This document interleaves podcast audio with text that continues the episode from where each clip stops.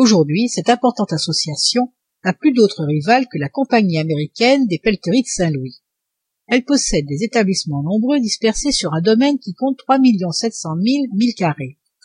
Ses principales factories sont situées sur la baie james à l'embouchure de la rivière de severn dans la partie sud et vers les frontières du haut-canada sur les lacs atapescoe winnipeg supérieur métis buffalo près des rivières columbia mackenzie saskatchewan assinipoil etc le fort york qui commande le cours du fleuve nelson tributaire de la baie d'hudson forme le quartier général de la compagnie et c'est là qu'est établi son principal dépôt de fourrure. De plus en elle a pris à bail moyennant une rétribution annuelle de deux cent mille francs les établissements russes de l'amérique du nord. Elle exploite ainsi et pour son propre compte les terrains immenses compris entre le mississippi et l'océan pacifique elle a lancé dans toutes les directions des voyageurs intrépides hearn vers la mer polaire à la découverte de la copernicie en 1770 franklin de 1819 à 1822 sur 5550 milles du littoral américain. Mackenzie qui après avoir découvert le fleuve auquel il a donné son nom atteignit les bords du pacifique par 52 degrés 24 de latitude nord.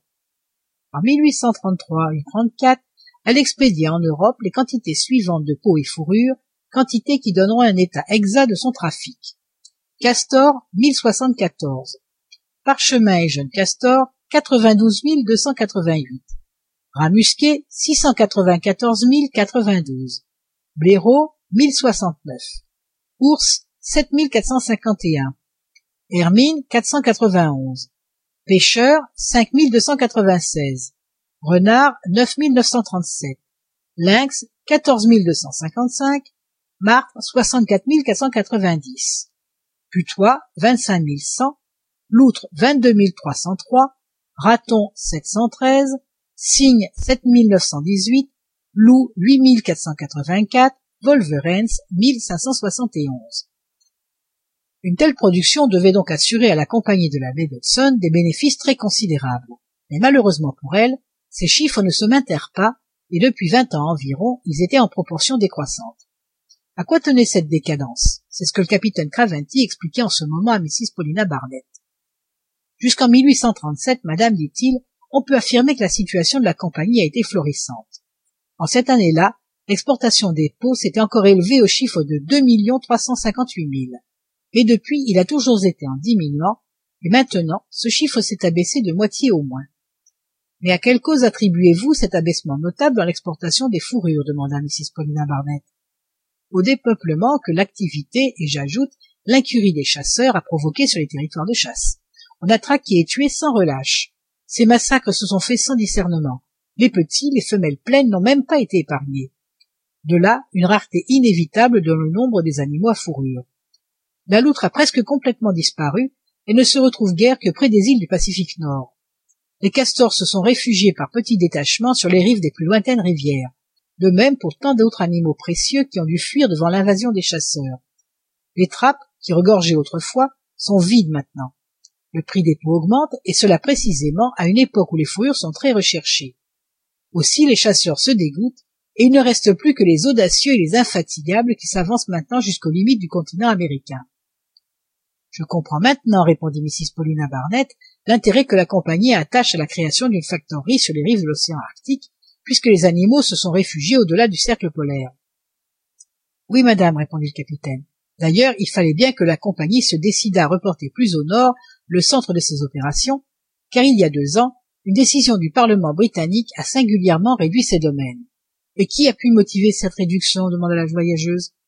Une raison économique de haute importance, madame, et qui a dû vivement frapper les hommes d'État de la Grande-Bretagne. En effet, la mission de la compagnie n'était pas civilisatrice, au contraire. Dans son propre intérêt, elle devait maintenir à l'état de terrain vague son immense domaine. Toute tentative de défrichement qui eût éloigné les animaux à fourrure était impitoyablement arrêtée par elle.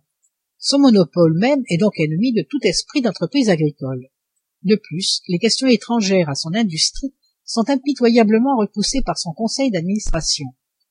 C'est ce régime absolu et par certains côtés antimoral qui a provoqué les mesures prises par le Parlement et en 1857, une commission, nommée par le secrétaire d'État des colonies, décida qu'il fallait annexer au Canada toutes les terres susceptibles de défrichement telles que les territoires de la rivière rouge les districts du saskatchewan et ne laisser que la partie du domaine à laquelle la civilisation ne réservait aucun avenir.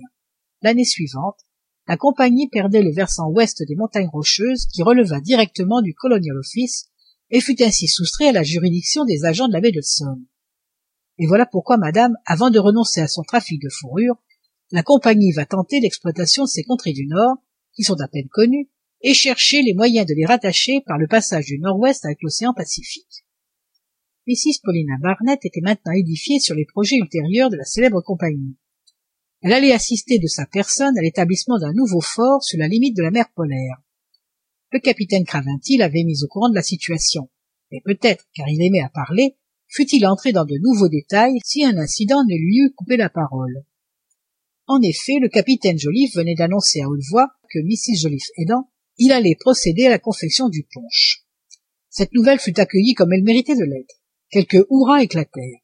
Le bol c'était plutôt un bassin le bol était rempli de la précieuse liqueur. Il ne contenait pas moins de dix pintes de brandevin. Au fond s'entassaient les morceaux de sucre dosés par la main de mrs joliffe à la surface surnageaient les tranches de citron déjà racornies par la vieillesse. Il n'y avait plus qu'à enflammer ce lac alcoolique et le caporal la mèche allumée attendait l'ordre de son capitaine comme s'il se fût agi de mettre le feu à une mine allez joliffe dit alors le capitaine craventy la flamme fut communiquée à la liqueur et le punch flamba en un instant aux applaudissements de tous les invités. Dix minutes après les verres remplis circulaient à travers la foule et trouvaient toujours preneurs comme des rentes dans un mouvement de hausse hurrah hurrah hurrah pour mistress paulina barnett hurrah pour le capitaine. Au moment où ces joyeux hurrahs retentissaient des cris se firent entendre au dehors. Les invités se turent aussitôt. Sergent long dit le capitaine voyez donc ce qui se passe. Et sur l'ordre de son chef le sergent laissant son verre inachevé quitta le salon. Fin du chapitre 2, première partie.